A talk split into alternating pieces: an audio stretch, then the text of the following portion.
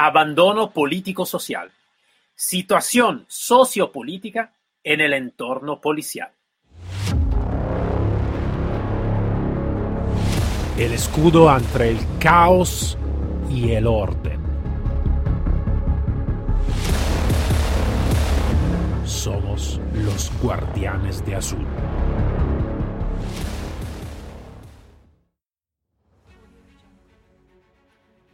Buenos días desde el comandante Cero y hoy hablamos de un tema un poquito más complicado de lo usual, da un punto de vista seguramente diferente. Con nosotros no estoy solo, con nosotros está Miguel Hernández, jefe de la policía local de Capellades. Antes de todo, damos la, damos la bienvenida entonces a Miguel. Buenos días, Miguel. Hola, buenos días. ¿Qué hay, eh, señor comandante? ¿Qué tal? ¿Todo bien? Bien, bien, muy bien. Perfecto. Entonces, es un placer, es un honor tenerte aquí con todo tu conocimiento y entonces muchas gracias por, por el, tu tiempo y por compartir con nosotros eh, punto de vista y algo de diferente. Pero antes de empezar, yo te, te he introducido de manera muy rápida. si quieres de contar un poquito más sobre, sobre de ti, de tu carrera profesional. Bueno, eh, yo actualmente eh, tengo 30 años y 9 meses de, carrera profesional dentro de la policía local. Eh, esta vocación, porque es una vocación, porque si, fuera otra cosa, pues no, no, podríamos hacer lo que hacemos, ya me comenzó desde pequeñito, bueno, en, unos negocios que tenían mis padres, donde iba la policía, y bueno, te hablo de eh, cuando yo tenía 14, 13, 14 años. Y bueno, a partir de ahí eh, vi eh, esa gran conexión, esa gran familia que formaban, esa unión, esa camaradería y bueno, eso fue un poco lo que me atrajo a, entrar en esto y cambiar de profesión, porque yo teóricamente tenía que ser cocinero, como mi padre y mi madre. No tiene nada que ver, yo no soy hijo de, policías, ni de militares, ni nada de eso. Y directamente pues probé el mundo militar.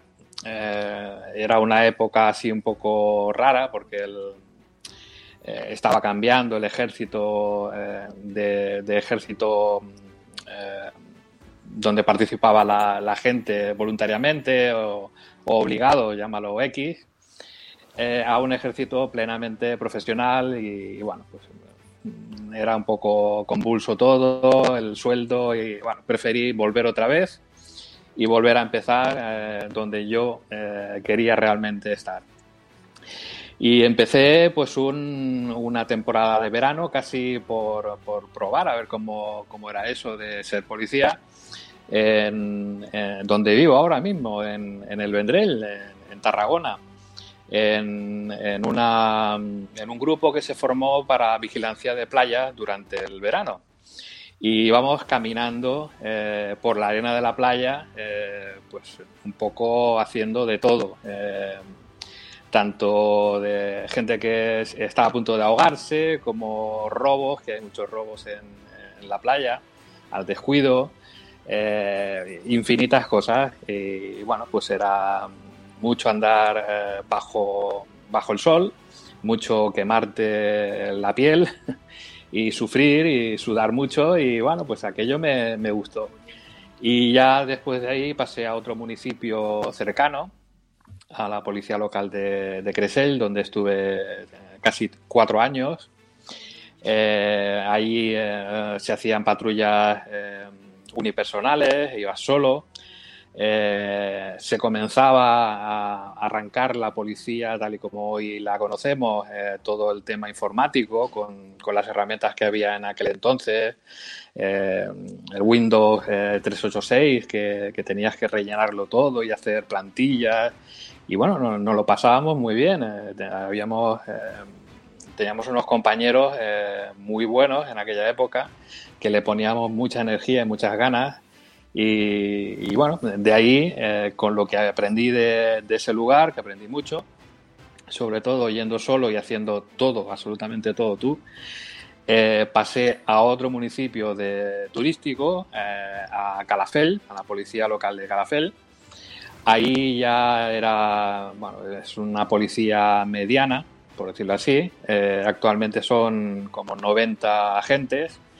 Eh, la diferencia que hay o la particularidad que tienen eh, en Calafel es que es un municipio muy grande, con muchas urbanizaciones, y que en, en invierno pues son unos 25.000 habitantes, más o menos, pero en verano pueden pasar de los 100.000. Eh, y bueno, pues es eh, interesante todo lo que ocurre allí, en, un lugar tan comprimido con tanta gente. Eh, ahí pude, en, 17 o 18 años que estuve ahí, pude ver y actuar y hacer servicios de toda clase que se pueda pasar por la cabeza. Incluso durante el tiempo que estaba en la academia, haciendo el curso básico de agente, en los fines de semana que te hacían venir a trabajar, eh, tuve el honor de detener al primer mafioso ruso buscado por, por Interpol. Eh, simplemente porque chocó con un semáforo borracho. Pero bueno, yo lo, lo, detuve, incluso tuve la visita en la escuela de policía del fiscal jefe de Cataluña para entrevistarse conmigo. Cosa que, vamos, eh, fue todo un honor y fue una sorpresa para mí, porque yo hice simplemente mi trabajo y nada más. Eh, siempre me lo he pasado muy bien eh, y, me he divertido un montón con esta profesión. Eh, sí que tiene sus momentos grises o, negros, pero bueno, hay que aprender a superarlos, que es en eso en lo que yo me he centrado en, prepararme, prepararme para preparar a, a otras personas, a otros compañeros. Creo, Miguel, que esto es un punto seguramente muy, muy importante porque eh, esto es la, creo, la muy grande diferencia entre quien hace este, este trabajo como un trabajo, entre comillas, o quien lo hace como realmente misión de vida, ¿no? Entonces, eso es un punto que es un, es un punto que regresa siempre, ¿no? A todos los entrevistados, a todos los invitados que tengo. Entonces, esto, esto es, un punto, es un punto importante. Miguel, entonces, hemos comprendido, la, la carrera es, es, bastante larga, entonces tienes mucha experiencia eh, no solo porque hablamos también, eh, estábamos hablando también fuera de, la grabación, un poquito de, todo lo que es el tu empeño también el trabajar también fuera de la administración, concursos fuera de la administración, siempre entrenándote, siempre capacitándose, eso, esto es muy importante. Y regresando, regresamos un poquito al tema de que, mm, de que eh, queremos de hablar, ¿no? Que es un tema, eh, es, un, es, un, es un tema con la T capital, ¿no? Es un tema muy importante. Mm, entonces estábamos hablando, ¿no? De, de, de, lo que es eh, el abandono político, ¿no? Social, la situación en este momento sociopolítica de lo que está ocurriendo al policía. Es un tema complicado. Entonces, mm, antes de todo te paso palabra y después te digo también la mi opinión. Pero antes de todo, claro, es un tema que eh, uno de los temas que tú me, pusiste, entonces quiero que empiezas tú, después te doy un poquito la mi opinión también. Entonces, a ti la palabra. Perfecto. bueno, yo, eh, como ya he comentado, con los 31 años casi de profesión, eh, yo he podido vivir el principio de, de mi carrera allá por los años 91, más o menos, 91, 92 cómo los políticos apostaban bastante por, la, por las policías locales eh, y en general por las policías. Eh, pero sobre todo las policías locales que son eh, los que primero llegamos a una emergencia, los que primero recibimos la, llamada, aunque luego lo tengamos que derivar a otros cuerpos o a otras asistencias de emergencia, pues el gobierno, tanto municipal como eh, de las autonomías que tenemos aquí en España, que tenemos 17 autonomías, esto es un, lío tremendo, pero bueno, y el gobierno central eh, apostaron por hacer nuevas leyes, eh, regular la profesión de policía local. Y yo viví una de las primeras leyes de policías locales de aquí de, España, la, la, ley de policías locales 16 91 de, de Policías de Cataluña, donde se introducían bastantes eh, mejoras, eh, se regulaba la profesión eh, y un poco ya no debíamos de, depender de leyes antiguas como las leyes que habían antes vigentes, bueno, que todavía siguen vigentes, de ley de fuerzas y cuerpos de seguridad del Estado, compartir otras normativas que no eran nuestras. A partir de ahí se nos empezó a, dotar con, vehículos, con material, eh, cambiemos el uniforme, eh, fuimos eh, evolucionando a, mucho mejor. las policías que despuntaban, despuntaban porque los, agentes y los mandos intermedios y los mandos superiores empujaban fuertemente para auto autoeducarse en, la profesión, en todas las variantes eh, que, tiene esta profesión. Eh, en esta profesión haces de todo, de bombero, de médico, de cura, de, educador, de, guardería, de, todo. Eh, desde un niño pequeñito hasta un anciano que está que no se puede mover de su casa y tienes que ir a comprarle el medicamento a la farmacia. Mm, fue una evolución muy rápida. Eh, también eh, se evolucionó gracias a los sindicatos que se iban creando, iban eh, exigiendo pues esas medidas para poder hacer nuestro trabajo. empezaron a crearse, a crearse en las policías locales, en ayuntamientos, unidades de intervención. recuerdo cuando se creó la UPAS, la Unidad de Policía Administrativa y Seguridad en la Guardia Urbana de Barcelona. Tuve eh, el primer subinspector de, esa unidad, lo tuve como profesor. Y bueno, era un, avance impresionante. El poder disponer eh, de una unidad de información, una de antidisturbios, eh, una unidad motorizada para tráfico, atestado, poder recoger tus propias denuncias, porque antes de esto tenías que derivar a la gente a presentar denuncia a otros cuerpos eh, estatales. Y ahí ya eh, tenías tu protagonismo y empezabas a sentirte un policía integral, o sea, totalmente integrado. Eh, fue una época muy buena hasta que hace cuestión de 10 o 15 años nuestros gobernantes, que siempre cada cuatro años cambian, nosotros no cambiamos, eh, siempre estamos en nuestro lugar de trabajo, pero... Miguel, te puedo decir una cosa, tú lo sabes, yo soy italiano de origen, ya que cada cuatro años van a cambiar, tenéis suerte, porque nosotros en Italia van a cambiar, nosotros, ahora no vivo en Italia desde tiempo, pero van a cambiar eh, hace eh, más o menos en seis meses de seis, meses, entonces ya tenéis suerte. Sí, sí. El, problema es que cada vez que alguien entra nuevo en el gobierno, eh, intenta imponer pues su ideología, su forma o, lo que sus votantes quieren o, ellos imaginan que, quieren, porque realmente cometen unos errores garrafales y, dan mucho a, un lado y poco al otro, y esa balanza eh, de la justicia eh, siempre está desequilibrada. Pues desde hace 10 o 15 años eh, por ejemplo, el tema de los eh, chalecos antibalas. Eh, yo, en, un, viaje formativo que hicimos en, Florida, en Miami, en el 2007, con la policía de, Miami Ciudad, de Coral Gables, de Hialeah, que se portaron con nosotros, bueno, fue maravilloso. regresemos a España con, con unos ojos abiertos como, como platos de, bueno, todo el material que disponían, cada gente disponía de su propio coche, de todo el material que, pudieran pensar que, podían tener para trabajar, lo tenían.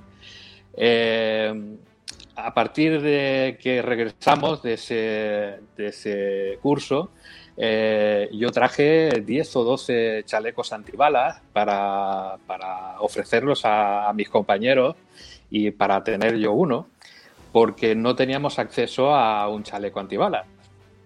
A partir de ahí, del 2007, poco a poco, eh, pues algunos hechos, algunas confrontaciones armadas que, hubo, eh, donde habían agentes que no tenían chaleco antibalas, un simple chaleco antibalas, eh, pues provocaron muertes, provocaron heridas graves y ya los sindicatos ya obligaron y los gobernantes se concienciaron a que deberíamos tener eh, un chaleco unos guantes anticorte, para tener una defensa extensible fue también un dilema moral bueno, parecía que ibas a llevar una espada láser o algo así. Era simplemente una, defensa extensible, te obligaban a hacer un cursillo, eh, pero bueno, al final se normalizó y ahora todo el mundo lleva un chaleco, unos guantes anticorte eh, y una defensa extensible. Pero todo eso, eh, por, por, tontería que suene y por cosa muy lógica, que debería llevar cualquier agente como mínimo, ya digo como mínimo, eh, costó eh, que tuvimos que presionar, eh, presionar, pedir, exigir. Y bueno, eso fue un trabajo que ahora para los que entran en la policía pues ya está hecho. después de eso, pues vinieron muchas más cosas, vinieron los vehículos patrulla y bueno, pues todo eso ya está, todo ese trabajo ya está hecho. Sabes lo que creo, Miguel, es que la, historia que estáis contando es una historia que se necesita, creo que, escuchar muy bien, porque eh, de lo que eh, creo que es esta es una cosa bastante mundial, no es solo una cosa española o italiana, es bastante mundial. Aparte de los países donde tengo, tengo, mucha plata, ¿vale? Como los Estados Unidos y todos, donde, como tú has visto, yo también, ¿no? Trabajando por allá aquí, tengo más equipamiento que, que a veces capacitación, ¿no? Pero aparte, eso, eso, es broma, pero no tengo mucha capacitación también. Pero tengo todo lo que quieren que tener, ¿vale? Da, da, da, de los coches a las armas, a todo lo que quieren.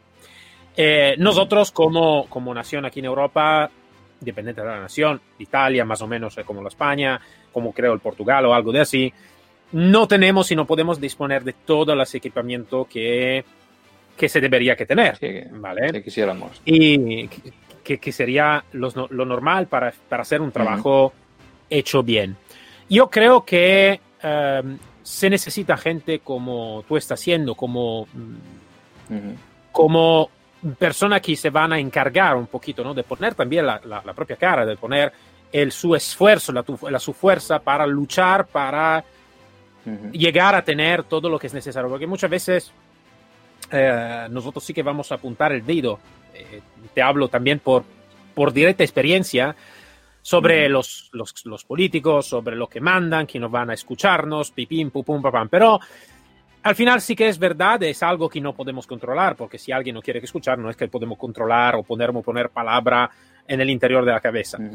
Todavía sí que podemos luchar por llegar a este. Yo creo que una vida de lucha para, para llegar a lo que realmente necesitamos Mm, no es, es, eh, una buena inversión de tiempo, creo, ¿no? Luchar por lo que creemos, lo que necesitamos que ser justo y correcto.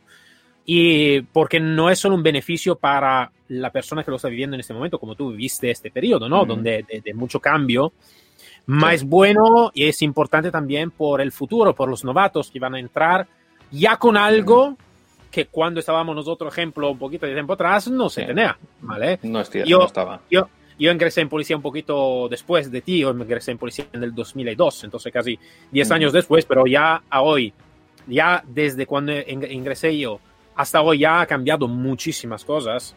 Eh, entonces, tanto como equipamiento, como capacitación, hoy, al final, por buena suerte, se habla, ejemplo, de, también del lado psicológico, del lado, del lado de comportamiento. Todavía está, ejemplo, muchos que hacer. Ahora quiero de, preguntarte una cosa sobre este, porque es un punto que para mí es muy importante. Cuando un policía, lo que a veces puede ocurrir en algún país ocurre más, en algún país ocurre un poquito menos, pero está en un enfrentamiento armado, ¿no? Y a veces puede ser que va a herir o, en la peor eh, idea es va a matar un otro, un otro ser humano también con, con todos los el hecho correcto que necesita que hacer en la utilización de armas, de defensa, lo que sea. Todavía lo que ocurre muchas veces es que un acto como este, que sea bueno, que sea malo, todavía por un ser humano, matar a un otro ser humano es impactante a nivel psicológico. Muchas veces no está una ayuda por los agentes que necesitan eh, no solo en caso extremo como este, pero a veces también simplemente yo me acuerdo, yo, estaba en el antidisturbio y estaba siempre en enfrentamiento físico, ¿vale? Entonces es complicado también de, tener todo este, este mundo psicológico que se mueve, ¿no? y muchas veces no está un soporte, una ayuda psicológica para, para ayudar a los agentes también a pasar todo esto. Muchas veces lo que me acuerdo también yo es que si algo pasa, eh, empieza una investigación, te quitan la pistola, te quitan el, el, el, ¿cómo se dice? El, um, eh, en italiano se dice el distintivo, ¿vale? La, la, sí, la placa. el distintivo, la, la placa de policía. Eh, y te ponen, como se dice, al lado. Y esto para mí es, no solo es horrible, pero no ayuda a nada, uh -huh. porque no está No, un, un desarrollo de lo que ha pasado. Eh, sobre este tema, ¿vale?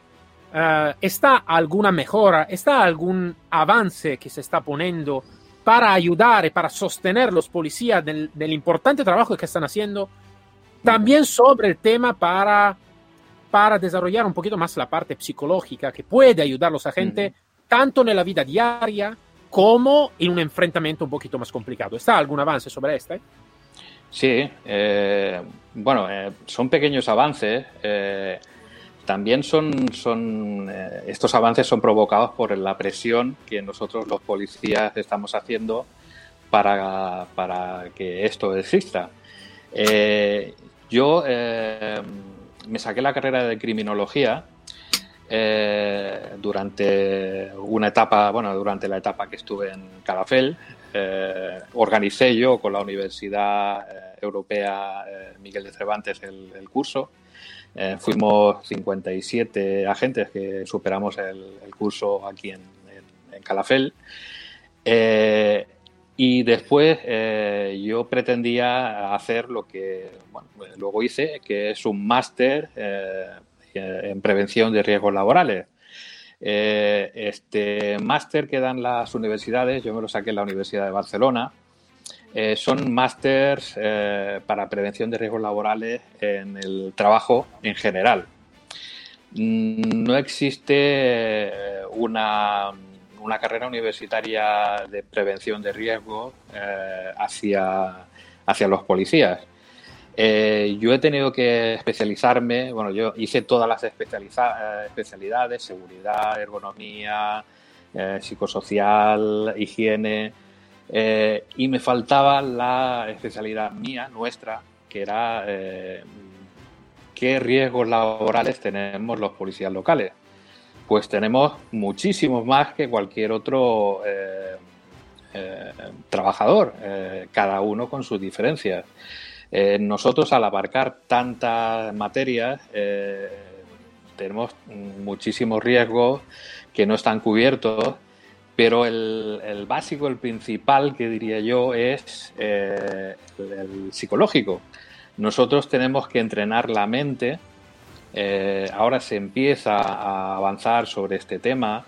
eh, como, como punta de lanza, te diré que en, una población de aquí del Levante, no me acuerdo, en Benidorm, en Benidorm, en la policía local de Benidorm, eh, un policía local de la policía de Benidorm eh, sacó la carrera de psicología y el jefe y el gobierno municipal con muy buen criterio eh, lo, lo destinaron a el área de ayuda a los agentes en el ámbito psicológico.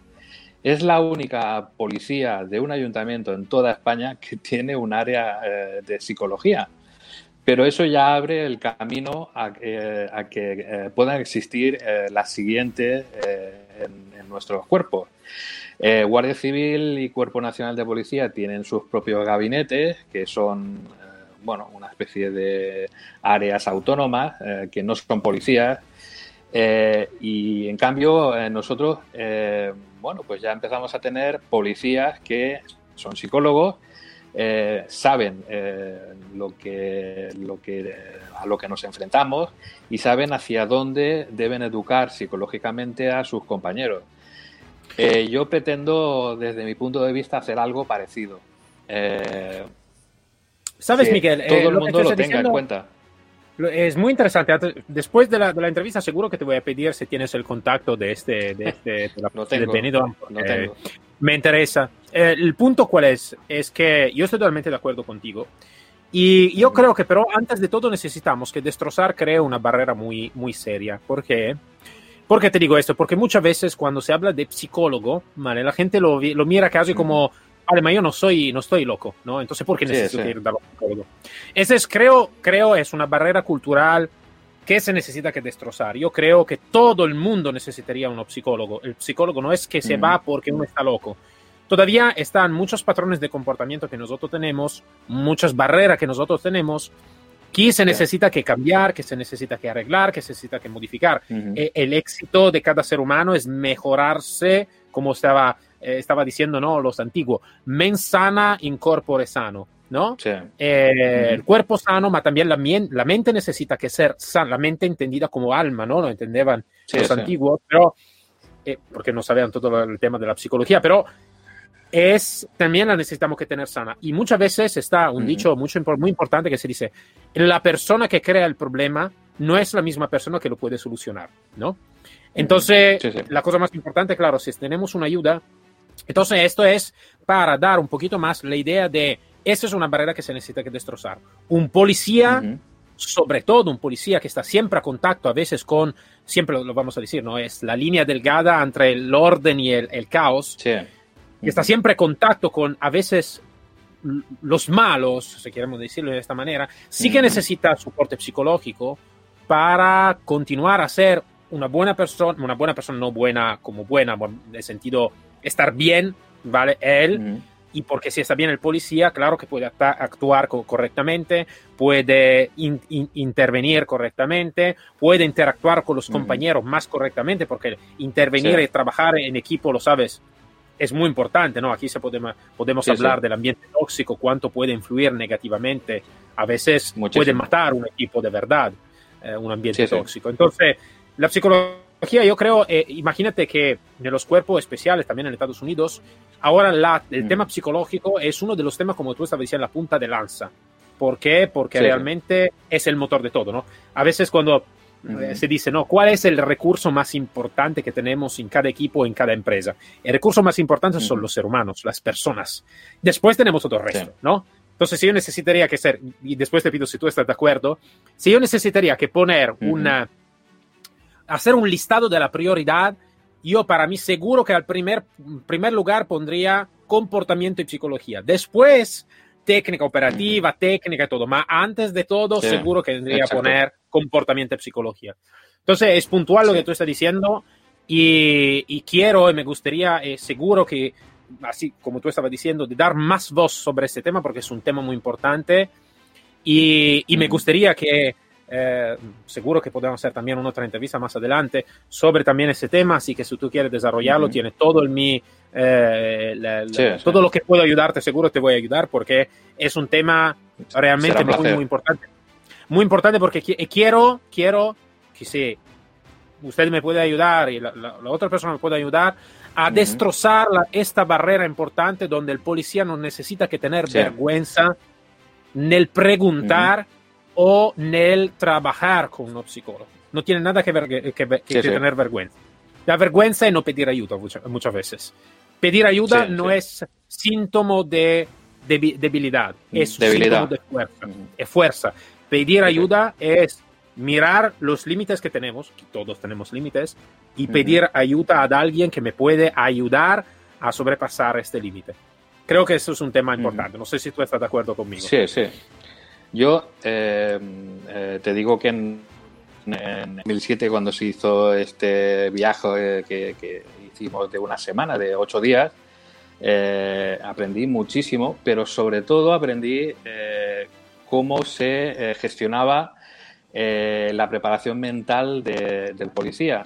Incluso en el briefing, antes de salir a patrullar, ya te. Bueno, yo estuve delante de una, de una jefa, de una teniente, eh, en Jailalía, eh, recuerdo el último, que mmm, aparte de decirte todo lo que había ocurrido en turnos anteriores, lo que debían hacer las patrullas, te recordaban que eh, bueno, si alguien tenía algún tema que le había afectado, un accidente donde, bueno, nosotros asistimos a accidentes con fallecidos, diré que niños muertos, mujeres, y yo he visto de todo, suicidios en el tren, bueno, todo lo que nosotros ya vemos y padecemos se va almacenando en, nuestro cerebro, aunque nosotros pensemos que eso se diluye, pero no, eso eh, se, reserva en una parte de nuestro cerebro y nos afecta. Eh, pondré siempre eh, como ejemplo a la policía de Estados Unidos porque es nuestro ideal, ¿no? En las películas y en, en bueno, estas series que siempre estamos viendo, eh, sobre todo los que vivimos eh, y nos gusta esta profesión, eh, vemos una imagen de ellos, pero tenemos que saber que por protocolo en toda la policía de Estados Unidos, y es un, continente, tienen unos protocolos muy, muy sencillos y rápidos. después de una intervención con un nivel de estrés muy alto, eh, te dan uno o dos días para descansar y para eh, desconectarte de esa situación. Eh, una muerte o cualquier otra intervención no quiere decir que ha sido un atentado ni nada de eso. Cosas perfectamente normales que te pueden llegar a afectar. Y cuando te vas a muchas cosas que pueden afectar, claro. Sí, sí. Cuando orar, tienes una, un psicólogo que te evalúa y te da bueno, pues el permiso para volver a, patrulla. Eh, luego tienen un año sabático eh, durante su carrera, o sea, en, su carrera cualquier policía de Estados Unidos puede cogerse un, un año, 365 días, pagados, pagados para desconectar eh, y muchas veces eh, los policías eh, cogen esa opción por separaciones, por conflictos que no tienen nada que ver con, la profesión, o sí, o que se encuentran con un grupo de compañeros en los que desgraciadamente pues no, son bienvenidos o son rechazados o, bueno, pues, inmediatamente cogen su año sabático, desconectan durante un año y vuelven nuevos. Aquí en, Europa eso no sucede. Eh, mm, nosotros tenemos. no, mucho. nosotros tenemos la capacidad, la vocación, eh, el interés y eh, nos fijamos en dos ámbitos. En el ámbito legal, en prepararnos mucho sobre, sobre leyes, códigos, códigos penales y tal. sobre nuestro entrenamiento físico, pero olvidamos el entrenamiento mental. Nuestro entrenamiento psicológico es el que permite afrontar el conflicto eh, sin sometimiento y con capacidad para la toma de, decisiones. Eh, si no, tenemos entrenado el cerebro, entraremos en, un shock, en un efecto túnel. bueno, es muy fácil entrar en quedarse eh, bloqueado. Eh, yo lo he visto, lo he vivido, eh, compañeros muy, muy operativos que se han quedado ahí y los has tenido que coger y montarlo dentro del coche. incluso te, diré que uno no me dio tiempo a montarlo en el coche y lo subí en el capot y dimos marcha atrás con el coche porque nos perseguían 30 personas. sí, sí, sí, sí. Su capacidad mental se bloqueó. Sí, sí, estaba, estaba destrozado. Sí, sí, lo sé, lo sé. Es un tema complicado. Miguel, eh, el nuestro tiempo se, está, se ha acabado. Lamentablemente se ha acabado porque es un, tema, es un tema muy interesante que se necesitaría que hablar por, por horas, realmente por horas. Entonces, sí que tenemos pues pendiente seguro, seguro, seguro otra charla. Miguel, yo antes de todo quiero agradecerte muchísimo por tu tiempo, la tu profesionalidad. Seguro que los oyentes también van a agradecer. Entonces, muchas gracias y seguro que nos vemos pronto, ¿vale? Solo, solo déjame decir la última frase para que quede ahí en la mente de los que nos puedan escuchar.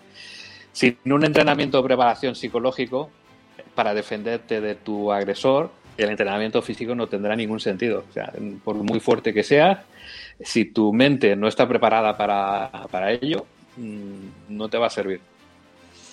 Esto es. Eso debemos tenerlo en cuenta. Esto es, esto creo que va a resumir un poquito todo lo que hemos dicho en una manera muy, muy, muy simple, pero muy correcta. Entonces, Miguel, muchas gracias y hasta pronto. A vosotros, gracias. Para todos, nos encontramos el próximo episodio de Guardianes de Azul, como siempre aquí para servir y proteger. Hasta luego, del comandante cero. Síguenos sobre el canal Telegram Guardianes de Azul.